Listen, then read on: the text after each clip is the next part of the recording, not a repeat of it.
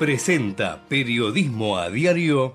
En Galeno te cuidamos hace más de 35 años, con más de 6.000 instituciones médicas, más de 68.000 profesionales, más de 10.000 empleados y más de 100 sucursales. Además, contás con nuestros sanatorios de la Trinidad y nuestros centros médicos propios. Galeno, todo para vos. SS Salud, órgano de control 0800 222 Salud, web sssalud.gov.ar.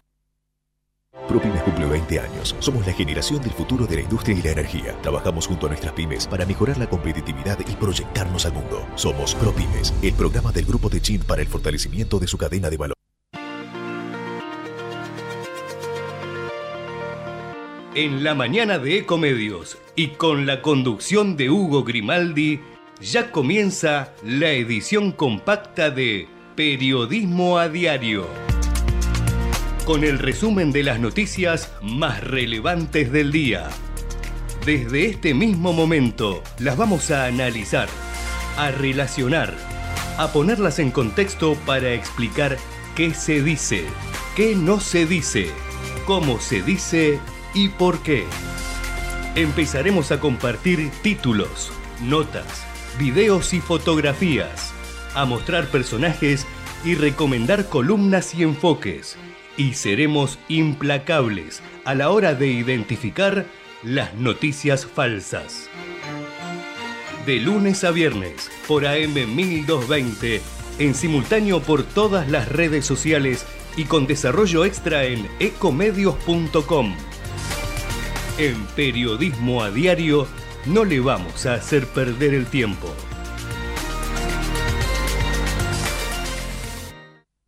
Día para todos, bienvenidos aquí a Periodismo Diario.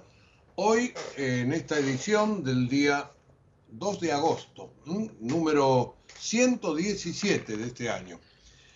Bueno, con un montón de, temas de tipo económico, fundamentalmente. Tengo una lista, por lo menos tengo 10 cosas marcadas ahí con resaltador, como para este, darles todo este menú de economía que es muy, pero muy amplio. Y también hay política. Desde ya falta cada vez menos para las elecciones. Y tendremos que hablar del Congreso, porque hubo un, dos de, un par de cosas que en diputados y en senadores son interesantes. Y tendremos que hablar también un poquito de las cosas que están alrededor de la periferia. Este, el calor, por ejemplo. Este veranito que se ha desatado sobre el área del Río de la Plata, algo sobre lo cual nosotros venimos insistiendo desde hace algunos días. Esta escalera de temperaturas en ascenso que se dio bastante ayer y que se va a volver a dar hoy. 21 grados 7 en este momento, 8 y 5 de la mañana. Este, bueno, no, no exactamente en este momento porque todavía esa es la temperatura de las 7. La estoy actualizando, todavía el servicio meteorológico no ha puesto la de las 8. Pero estamos arriba de los 20 grados que para el mes de julio, a esta altura del año, es algo realmente este, raro. En un, eh, en un invierno que va a seguir viniendo así, dicen los, los pronosticadores. En la mañana de hoy tendremos cielo parcialmente nublado. Durante la tarde se irá nublando cada vez más, pero la máxima va a llegar a 26 grados. Para mañana la mínima estará en 9 y la máxima en 16. Es decir, que va a haber un cambio de viento, la temperatura va a pegar la vuelta y allí, ojo, porque hoy, bueno, yo me puse remerita de manga corta, con un saquito liviano, bueno, esto cada uno hará lo mismo. Ayer nos clavamos bastante si, si nos abrigamos, pero guarda, atención, ¿eh? los médicos dicen cuidado, después vienen las gripes, los catarros, con estos cambios del tiempo que se va a dar efectivamente mañana. Les reitero, la máxima que hoy se prevé en 25, mañana será 10 grados menos. Así que ojo, atención. Para el día viernes, 8 de mínima, 18 de máxima. Para el sábado, 6 de mínima, perdón, 9 de mínima y 15 de máxima, ya en ese rango, es el más invernal, ¿no? tampoco crudo, pero no veintipico. El domingo que viene, 10 de mínima, 17. Y voy a repasar, por lo menos viendo los iconos, el tema de las lluvias. Sí va a haber, según el servicio meteorológico, en la madrugada y en la mañana del día domingo, tormentas aisladas.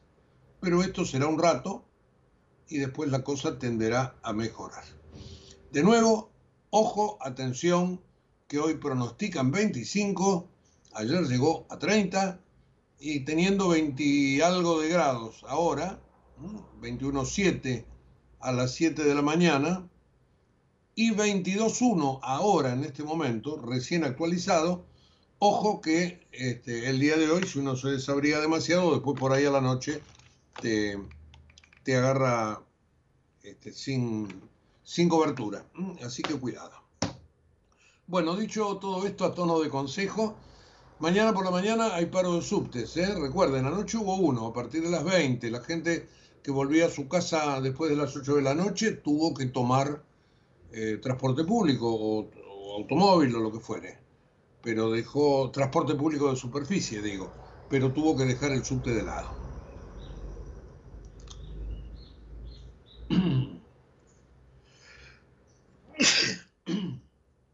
Bueno, en radio un estornudo inoportuno siempre es molesto. Más molesto para el que lo sufre, por ahí que para el oyente, pero bueno, no, es, no está bien. Ahí está lo que pasa por desabrigarse. Bueno, es un ejemplo. Bien, les decía entonces que hay un gran eh, cúmulo de novedades económicas. Pero yo esto lo quiero enlazar, si ustedes me permiten, con un primer comentario. Porque en este programa hemos dicho muchísimo, atándonos de los comentarios que el propio interesado hizo en el mes de febrero, cuando Sergio Massa dijo no se puede ser candidato y ministro de Economía a la vez. Sin embargo, porque quería finalmente, o porque lo empujaron, o porque lo embalaron, o por lo que fuere, hoy Sergio Massa tiene los dos sombreros. Y entonces sale a mm, decir cosas como candidato que después no puede sostener como ministro. Por ejemplo, este, ayer él sale a hablar del tema del préstamo del Fondo Monetario Internacional y la oposición le habla de la inflación. Y él obviamente se tiene que callar la boca. Pero acá el punto pasa porque Sergio Massa no es economista. Entonces se agarra de las cosas que le dicen los demás como para buscar argumentos. Yo no creo que tenga que ser economista. Si es un buen director de orquesta, verdaderamente debería dejar él que se luzcan los violines y él dirigirlos, acompasarlos, lo que se espera de cualquier director de orquesta.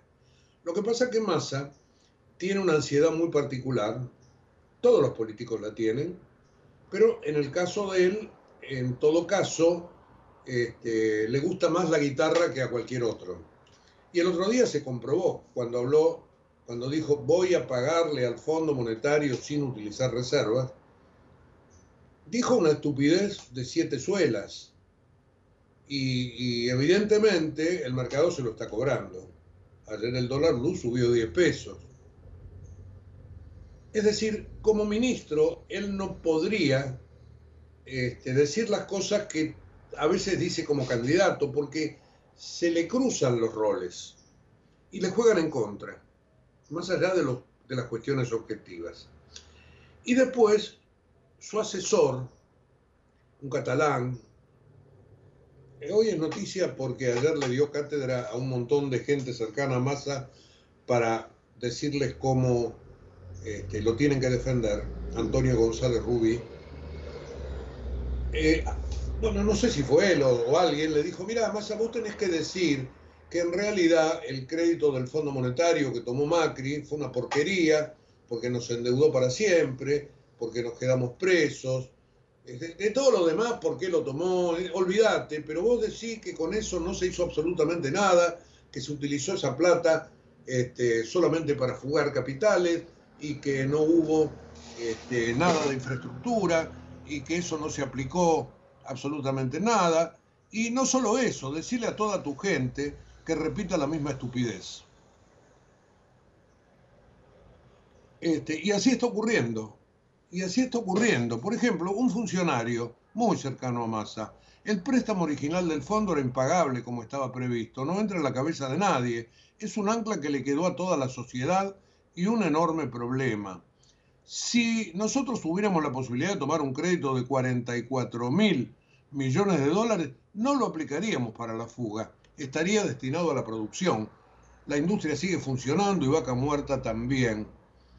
Este, bueno, ni Massa ni el resto de los funcionarios que salen a hablar políticamente para apuntalar al candidato, toman en cuenta algo que los mercados saben, que estos créditos no son para la producción, que si necesitas ese tipo de créditos, se lo vas a pedir al Banco Mundial, al BID o ahora al nuevo Banco de Desarrollo de los países latinoamericanos donde no está nada, eh, donde no está Estados Unidos, la ex Corporación Andina de Fomento, la CAF, que es la que le dio a la Argentina ese préstamo puente para pagarle al fondo.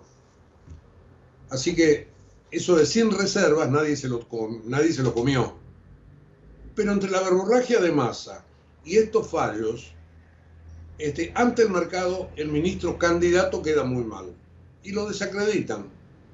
Ahora ustedes me dirán, no, la gente que vive en La Matanza o, en el Florencio Varela o donde fuere, lo va a votar igual a Massa porque no le importa no entiende, este, eh, acá se apela más que nada al sentimiento, no tanto a la racionalidad.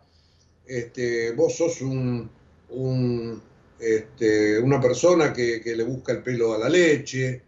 Bueno, está bien. A mí me gusta que la gente sepa de qué se trata y no me gusta que le mientan. Ahora, me la agarro con masa por, por deporte, porque yo no soy masista. No, no, no, no, no, porque el ministro de Economía no puede ser candidato. Simplemente. Estoy con el masa de febrero, cuando dijo exactamente esto que le iba a ocurrir. Hasta que aparezca algún tonto como yo que le hace este tipo de críticas. Pero bueno, este, esa es la política. Esa es la política y ahí está metido el ministro candidato. Y ayer estuvo en Mendoza, estuvo haciendo campaña, habló justamente de esto, del Fondo Monetario y de los dos fondos que no se habían utilizado para producción. Eh, por otro lado fue Patricia Bullrich también a Mendoza y habló de la inflación. Con lo cual, en un partido de tenis, este, vos te sometés a que te las tiren todas al fleje. Y corres, y corres, y corres, y corres hasta que al final este, metes alguna, pero al final te van a ganar. Porque no se puede este, tapar el sol con las manos. La situación socioeconómica de la Argentina es crítica y no vale la pena, bueno, políticamente sí, digo, pero no vale la pena este, ponerle foco al crédito del Fondo Monetario que todos aquellos que sabemos un poco más este, tenemos en claro que es fruto de todos los desaguisados que hubo durante muchísimos años. Déficits fiscales que acumuló Cristina, Macri y este gobierno, obviamente. Bueno, ahí estamos entonces con el tema más, este, más crítico, que es un, tema prácticamente de, del mal momento que se está viviendo en la Argentina en esta previa de las elecciones primarias, la que se van a dar dentro de dos domingos. Les decía que tengo un montón de cuestiones económicas, importaciones, recaudación, fondo monetario, proveedores, dólar blue, compra de reservas, dólar futuro, aumento del déficit, este, caída de exportaciones en la en aceites, en el complejo oleaginoso, bueno, un montón de cosas económicas que nos van a dar tema para conversar en el próximo bloque. Y después nos meteremos con toda la política, donde además de lo que les conté de Massa y de Bullrich en Mendoza, la tenemos a Bullrich agredida en San Luis, eh, lo tenemos a Rodríguez Garreta también de gira con apoyos radicales, eh, tenemos todo el caso de Tigre, donde también está involucrado Sergio Massa, pero donde Cristina parece que ha tenido cosas que decir. Así que la política también va a tener su bloque dentro de un rato, más allá de todos los demás titulares que tenemos anotados por aquí. Pero vamos, son 8 y 17 de la mañana, este, ordenamos un poquitito la cosa, escuchamos algo de música, lo vamos a hacer, por supuesto, este, con un clásico, ¿eh? porque, porque lo tenemos este, nada menos que, a un ex Beatle este, en, su etapa de solista. Ustedes saben que cada uno de los Beatles, este, bueno, hizo luego eh, presentaciones. Este es Paul McCartney, en un clásico de él, quizás me siento asombrado, que conocemos todos, pero que nos gusta mucho volver a reproducir. Ahí vamos.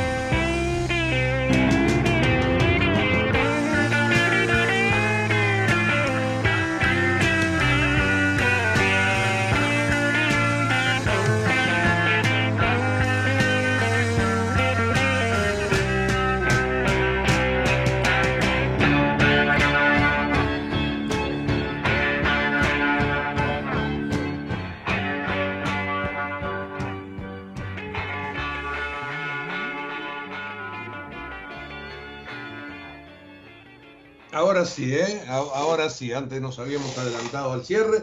Paul McCartney, entonces, con esto que es un clásico de lo suyo, este, en su etapa de solista, por supuesto. Bueno, eh, nos metemos en, la economía, nos metemos en la economía desde las pálidas. Lamentablemente, hay un montón de, cosas que tenemos que reportar. Eh, primero que nada, me gusta observar las tapas de los diarios. Cuando uno mira los diarios económicos, se da cuenta cómo operó el Ministerio de Economía para bajarle línea. Es decir, muchachos, lo que tienen que decir mañana es que se cayó la recaudación porque hemos tenido este, sequía.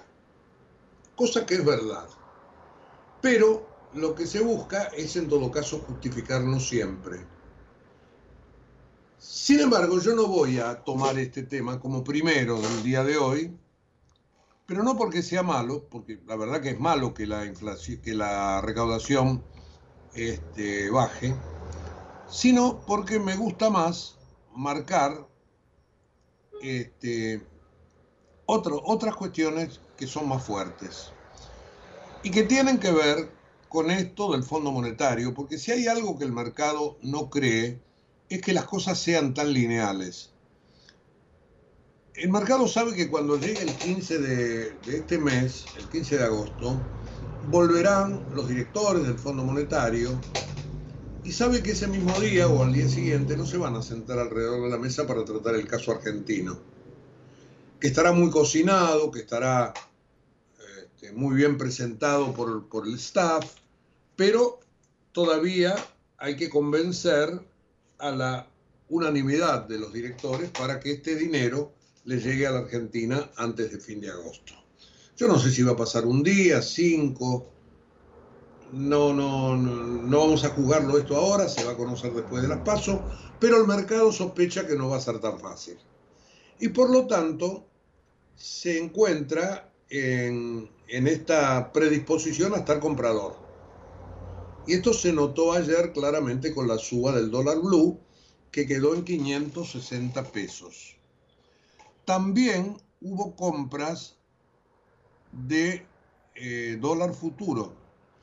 Pero el Banco Central salió a vender dólar futuro a un precio alto, a su juicio, que le va a permitir seguir haciendo diferencias como ya ha hecho. El total de dólar futuro que ayer em, operó el Banco Central fueron más o menos 300 millones de dólares, a fin de agosto y a fin de octubre. Esto es normal, sí, los bancos centrales moderan los mercados hacia adelante. Ha sucedido, claro, claro. Y, gana el Banco Central, a veces pierde también. Parece que hasta ahora viene ganando en esto de jugar en contra del mercado. Pero yo no quería ir por este tema porque me, me interesaba marcar, por ejemplo, tapa de ámbito financiero. Recaudación creció 104% anual en julio. Bajada quedó por debajo de la inflación por la sequía. Tapa de BAE Negocios. La recaudación tributaria cayó en términos reales por el impacto de la sequía. La baja de precios del complejo sojero también contribuyó a una retracción de 4,7 en julio. Tapa del economista. La recaudación volvió a caer en términos reales. Descontada la inflación, la variación real fue negativa por séptimo mes al hilo, 104.6.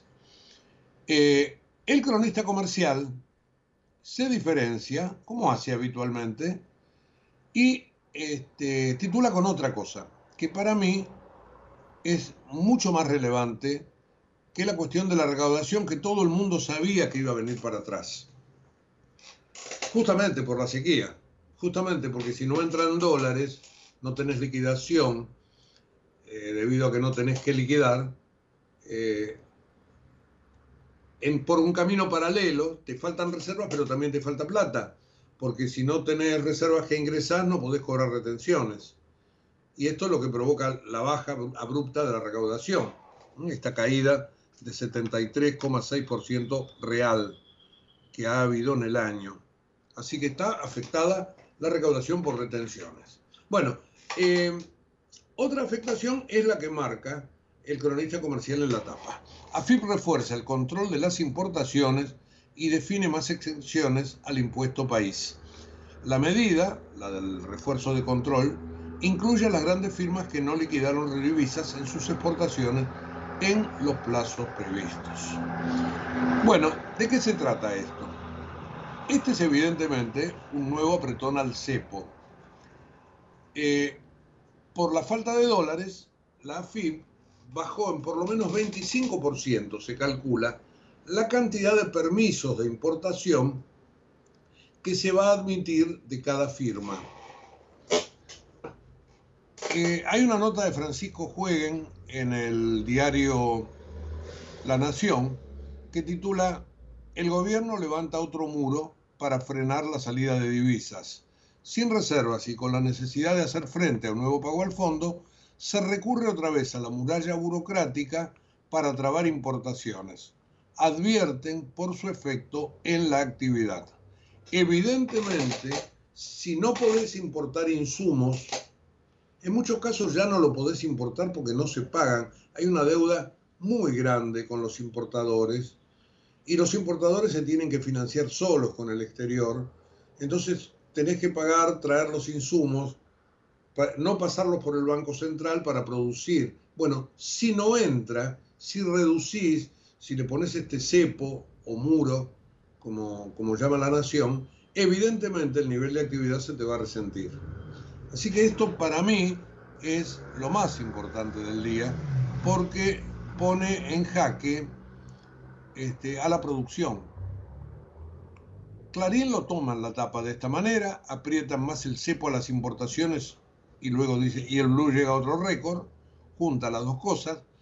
La falta de reservas provoca que el gobierno le dé un nuevo apretón al cepo. En julio ya no había autorizado el ingreso de autos importados y en el inicio de agosto las empresas ven como la FIP les recortan por lo menos 25% el cupo para importar. Otras empresas sufrieron recortes mayores se espera que este nuevo endurecimiento tenga impacto en la actividad económica y en el dólar. Después de subir más de 11% el mes pasado, el blue arrancó agosto al alza. Ayer tocó un nuevo récord. Los motivos que explican el aumento son varios. El clima electoral, la falta de reservas, el deterioro de variables clave de la economía y que el tipo de cambio haya acumulado retrasos respecto de la inflación. Eh, la Nación, el dólar blue saltó 10 pesos, batió otro récord y endurece en el cepo las importaciones. Agosto arrancó con nueva suba del dólar blue, 560 pesos a dos semanas de las paso,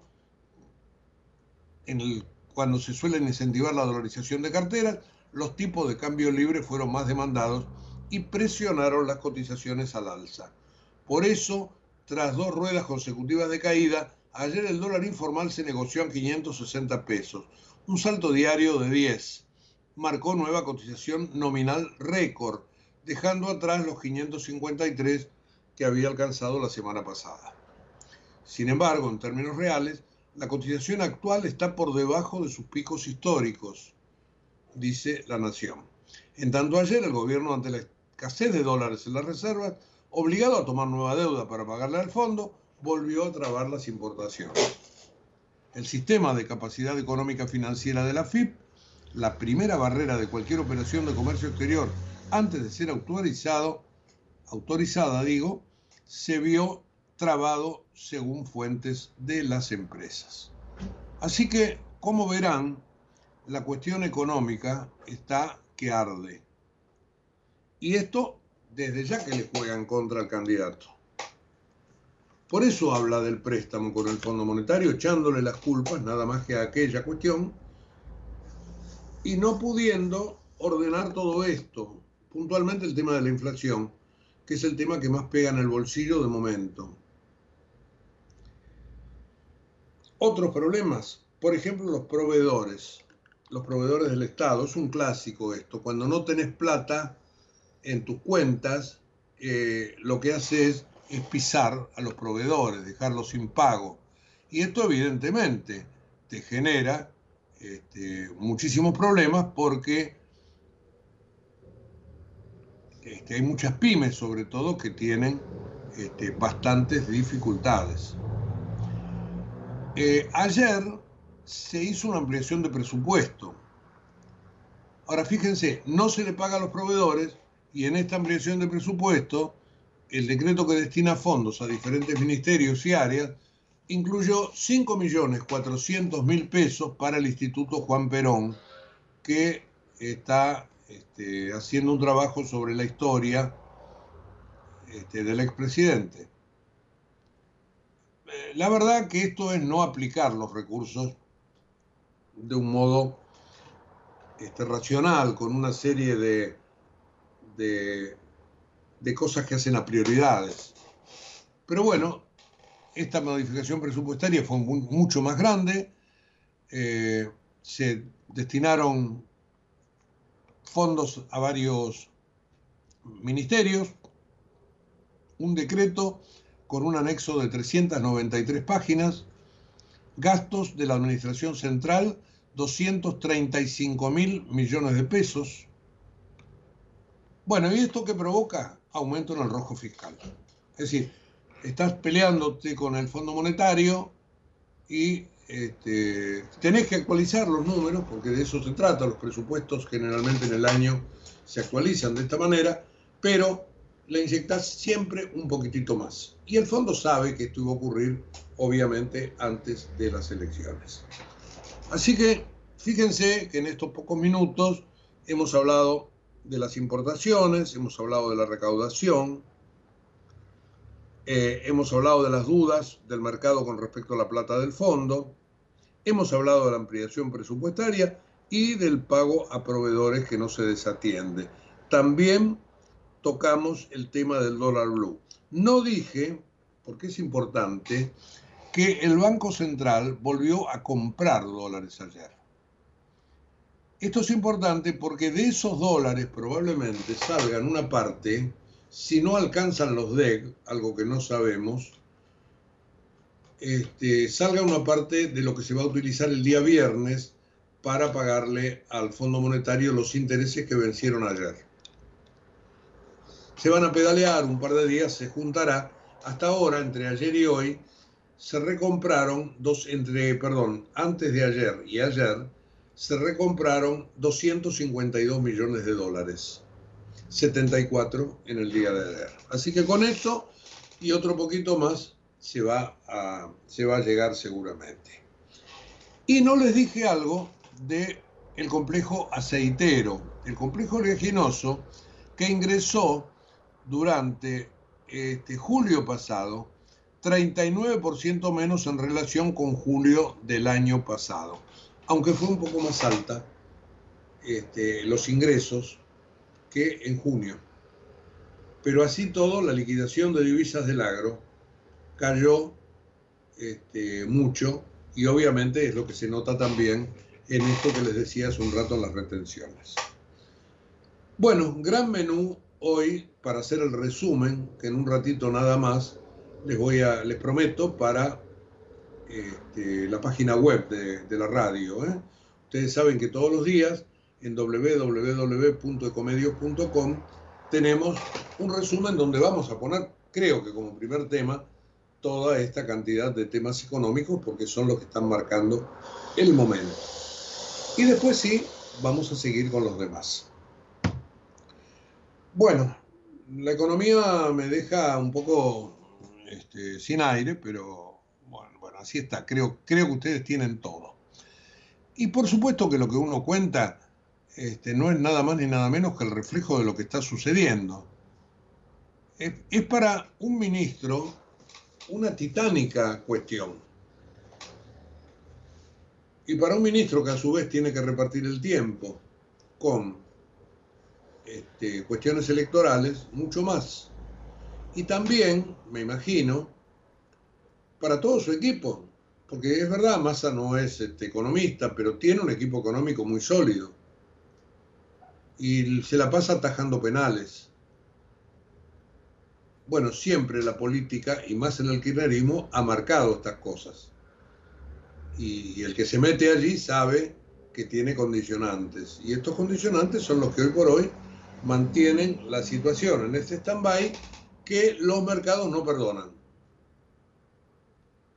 Ahora, ¿es una corrida? No. ¿Es un golpe de mercado? No. Es mayor demanda por elecciones y además se exacerba un poco por estas cuestiones tan erráticas que uno está marcando. Eh, bueno, nos vamos a, a la política. Nos vamos a la política, ya algo anticipé, dije que ayer eh, Sergio Massa y Patricia Bullrich coincidieron en la provincia de Mendoza, que este, allí es un, bastión del, del burrichismo. ¿eh? Este, toda el ala radical mendocina está alineada con, con Bullrich. Por supuesto que la reta también tiene lo suyo, pero este, ayer Patricia Bullrich fue a Mendoza a hacer campaña. Y esto, bueno, trajo que eh, después estuvo Massa haciendo lo mismo, trajo ese cruce que yo les conté, porque quedaron evidentemente marcadas las diferencias entre el Fondo Monetario, que usó Massa como, como gran caballito de batalla de, su discurso, y la inflación, que obviamente es lo primero que la oposición le tira por la cabeza al ministro de Economía. Así que ambos precandidatos mostraron ayer allí sus propuestas y se jugaron para tratar de captar votos para las pasos del 13 de agosto. Este jueves llegará Mendoza Horacio Rodríguez Larreta, el viernes estará Juan Schiaretti y el sábado Javier Milay. Eh, la verdad que estuvo Massa con muchísima actividad, mezclando algunas cuestiones de campaña con otras como ministro, visitando empresas, no contestó todo lo que le pregunta el periodismo, pero evidentemente él está, cuando hace campaña, detrás de una, este, detrás de una consigna, que es la que le están marcando justamente desde este, sus, de sus asesores. Me mandó un amigo un WhatsApp hace un ratito que me dijo que lo bauticé al asesor de de, de Massa que dije Antonio González Rubí. Bueno, en realidad es Gutiérrez Rubí. Antoni, porque es catalán, Gutiérrez Rubí. Reunió a referentes de todo el oficialismo y con ellos repasó los ejes de la campaña, diciéndole que, este, que hay que repetir lo que ha dicho Cristina, que Massa agarró una papa caliente, y que este, es un gran piloto de tormentas y que es eso lo que hay que resaltar. Como hay que salir a explicarle a mucha gente, sobre todo en las capas medias que están este, bastante este, doloridas en su bolsillo y sobre todo saben que es la política, no es masa, es la política que se ha venido dando en estos años este, y no le perdonan al peronismo justamente eso, y a Massa le cuesta reconquistar esos votos. Así que está en eso el ministro de la Economía. El ministro de Economía. Eh, Clarín pone un eh, encomillado de Gutiérrez Rubí. Unión por la Patria y Juntos por el Cambio están creciendo las últimas semanas, pero crecemos nosotros el doble que ellos. Esto les dijo quizás para avivar un poco la este, la mística electoral. Así que vamos a, a tener una campaña en el final muy pero muy movida, sobre todo porque le dijeron, les dijo Gutiérrez Rubí a la gente que tienen que recordar eh, que Patricia Bullrich fue ministra de Seguridad, bueno, les dio un montón de tips en relación a, a Bullrich puntualmente. Bueno, y les quiero hablar, como otro de los temas del día, con la política, sobre Tigre. Porque más allá de que hoy, en Juntos por el Cambio, por ejemplo, va, va a seguir habiendo este, visitas electorales, por ejemplo, Rodríguez Larreta va a ir a, a Santa Cruz, irá con María Eugenia Vidal, dicen, este, ayer Rodríguez Larreta estuvo en Tandil, allí lo, apoyó Facundo Manes. También eh, Patricia Burris estuvo en San Luis, donde la agredieron de palabra, la insultaron. Dice la gente de, de Juntos por el Cambio que le hicieron zona liberada, acusan al gobierno de Rodríguez A. Eh, bueno, verdaderamente no la pasó bien Patricia Burris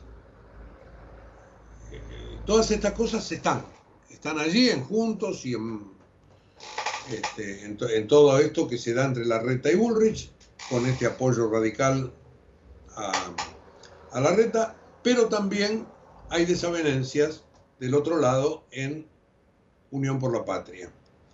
Y allí está el caso Tigre en el centro de la escena, sobre el cual yo quería este, contarles un poquito qué es lo que está ocurriendo. Eh, en Tigre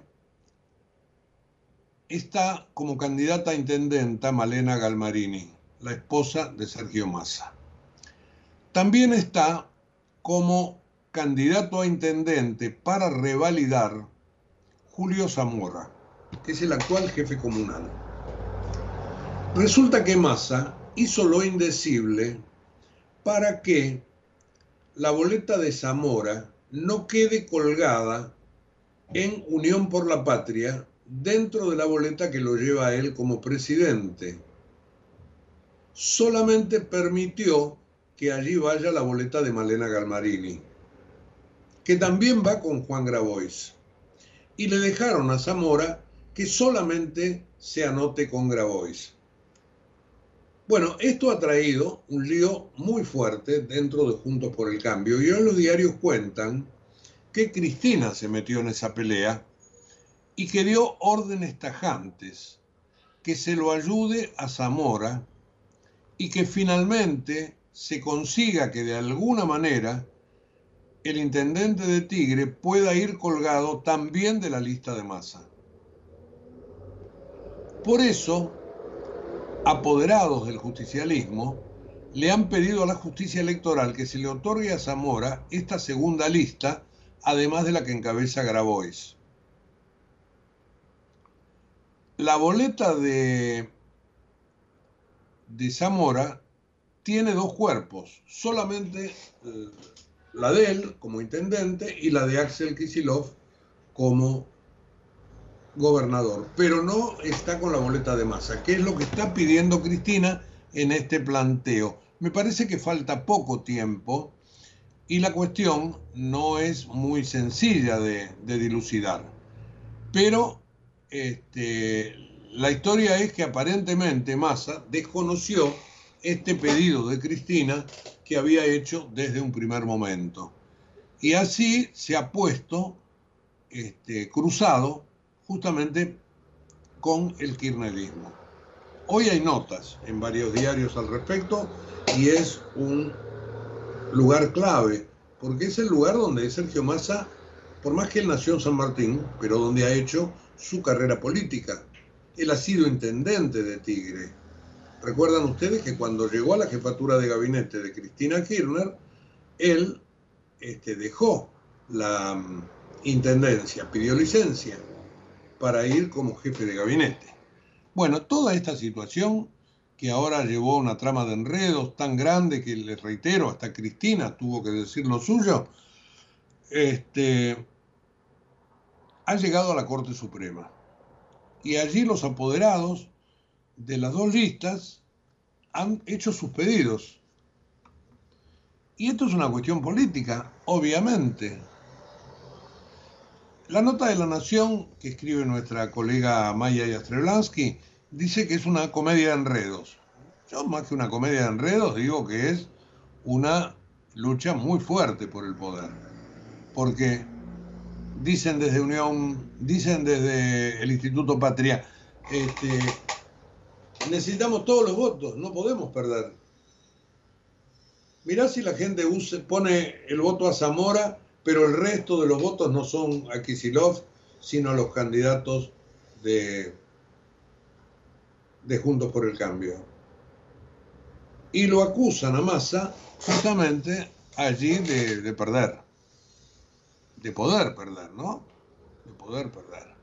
Así que hay este, mucho lío, mucho ruido, este, y el tema está en la justicia electoral. Veremos si hay tiempo pero hay planteos diferentes de los dos grupos de apoderados, pese a que ambos responden a la coalición oficialista, y está la opinión política de Cristina, nada menos, que me da la impresión que de alguna manera va a torcer esta decisión de masa, del candidato. Este, si hay algo que tiene Sergio Massa es que conoce el timing político. Y también sabe que con Cristina por estas cosas no hay que disputar. Así que que nada nos llame la atención, por favor. Bueno, dicho el tema del caso Tigre, donde es un caso emblemático porque es el lugar de Massa, este, y donde está su esposa, y donde este, evidentemente perder esa intendencia para el peronismo sería muy, muy costoso, políticamente hablando. Este, vamos a escuchar un poquito de música otra vez y después me queda el caso del Congreso, donde ayer hubo en, la Cámara de Diputados, en la Comisión de Juicio Político, una declaración que metió mucho ruido y donde está toda la cuestión del Senado con respecto a los jueces. Este, y la jueza Ana María Figueroa, que cumple años el día 9, la semana que viene, y cumple 75, y si no le acuerdan la extensión de plazo, ese día tiene que dejar de ser jueza. Vamos a la música, ya volvemos.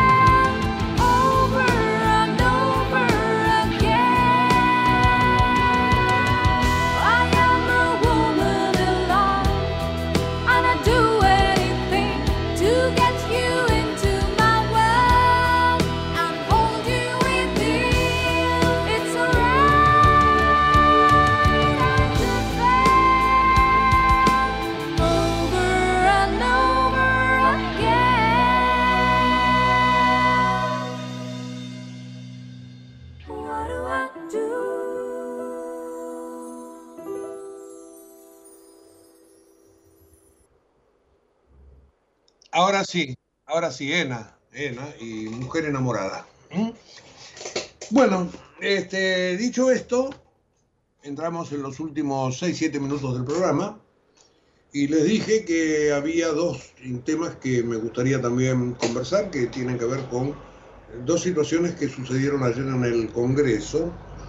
Una en la Cámara de Diputados, en una comisión, y otra en la rosca que hay en la Cámara de Senadores para tratar la extensión del plazo de la jueza Ana María Figueroa, eh, que cumple años la semana que viene, cumple 75 y tendría que cesar, y se plantea darle cinco años más de prórroga, hasta los 80, para que sea jueza y para que siga en causas que este, tienen a Cristina Kirchner y a su familia como protagonistas se supone que es una jueza afín.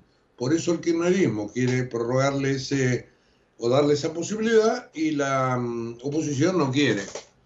Más allá que en esa misma reunión, en la Cámara de Senadores, lo que se pretende es eh, tratar el pliego de 75 jueces, este, muchos de ellos, para que después tuerzan dentro de la Asociación de Magistrados en una elección el color de la silla que en este momento representa a los jueces en el Consejo de la Magistratura. Es toda una ingeniería que tiene que ver con eh, la posibilidad de manipular a la justicia. La semana pasada, no la anterior, recuerdan ustedes, no hubo quórum en la Cámara de Senadores y no se pudo tratar esto pero siguió trabajando el kirchnerismo para tratar de llegar a los 37 que se necesitan para iniciar la sesión. Eh, en ese momento le fallaron tres, dos este, senadores de un bloque que antes era de, del, del kirchnerismo y que después se abrió, y también Alberto Hueretilnek de Juntos Somos Río Negro, quien no estuvo en aquella ocasión y a quien ahora se le estaría volviendo a pedir la colaboración. Y Beretilnek le confirmó a la Nación, que lo consultó, que esta semana no va a estar dispuesto a viajar a Buenos Aires para este, conseguir ese quórum de una sesión que en todo caso podría planearse para mañana. Pero le faltan los legisladores, ¿eh? le siguen faltando tres.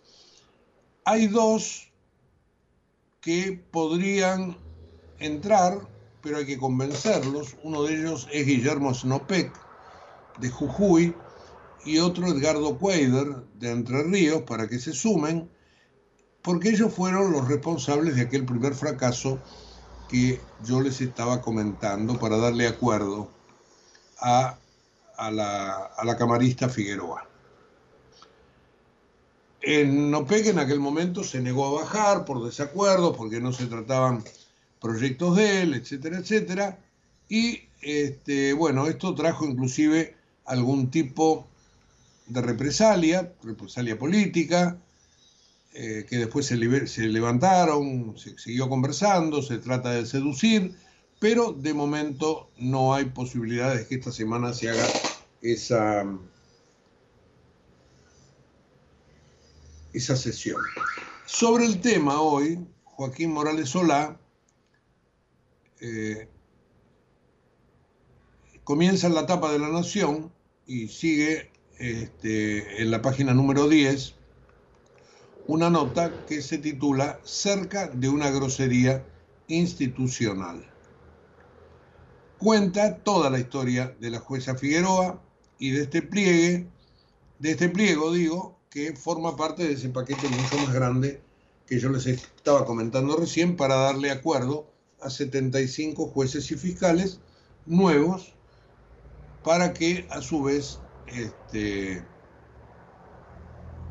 se sigan incrementando lugares de control dentro de la justicia. Así que la nota está muy interesante, por supuesto que, que es la visión del columnista principal, de, uno de los columnistas principales del Diario de la Nación, pero que aborda puntualmente ese tema. Este, hoy también en el diario Clarín, hoy este, escribe Eduardo Van der Koy.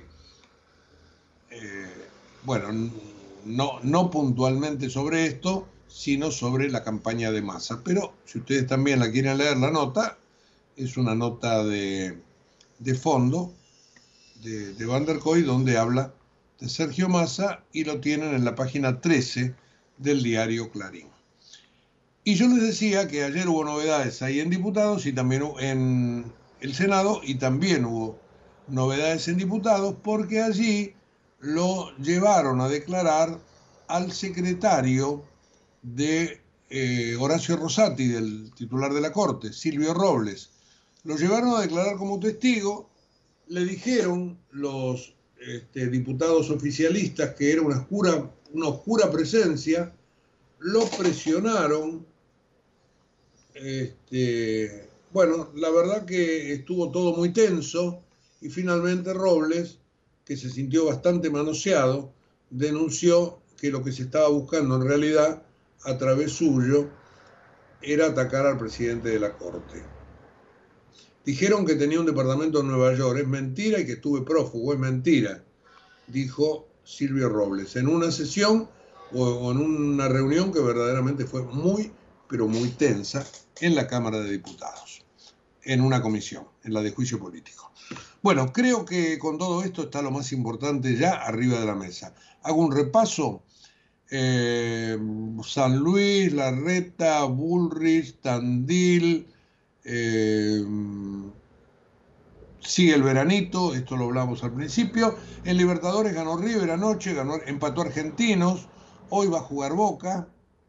Llegó Luis Miguel con 10 shows, mañana va a iniciar desde Buenos Aires una gira de 66 presentaciones por toda América y hay cosas de la política internacional. Bueno, me tengo que ir, pero terminamos así la edición 117 de Periodismo a Diario con todo este raconto de temas económicos, sobre todo que los vamos a tener bien detalladitos en www.comedios.com en un rato nada más. Que la pasen lindo, ¿eh? hasta mañana, gracias. En Galeno te cuidamos hace más de 35 años, con más de 6.000 instituciones médicas, más de 68.000 profesionales, más de 10.000 empleados y más de 100 sucursales. Además, contás con nuestros sanatorios de la Trinidad y nuestros centros médicos propios. Galeno, todo para vos. SS Salud, órgano de control 0800 222 Salud, web sssalud.gov.ar. ProPymes cumple 20 años. Somos la generación del futuro de la industria y la energía. Trabajamos junto a nuestras pymes para mejorar la competitividad y proyectarnos al mundo. Somos ProPymes, el programa del Grupo de Chin para el fortalecimiento de su cadena de valor. Desde Buenos Aires, transmite LRI 224, AM 1220, Ecomedios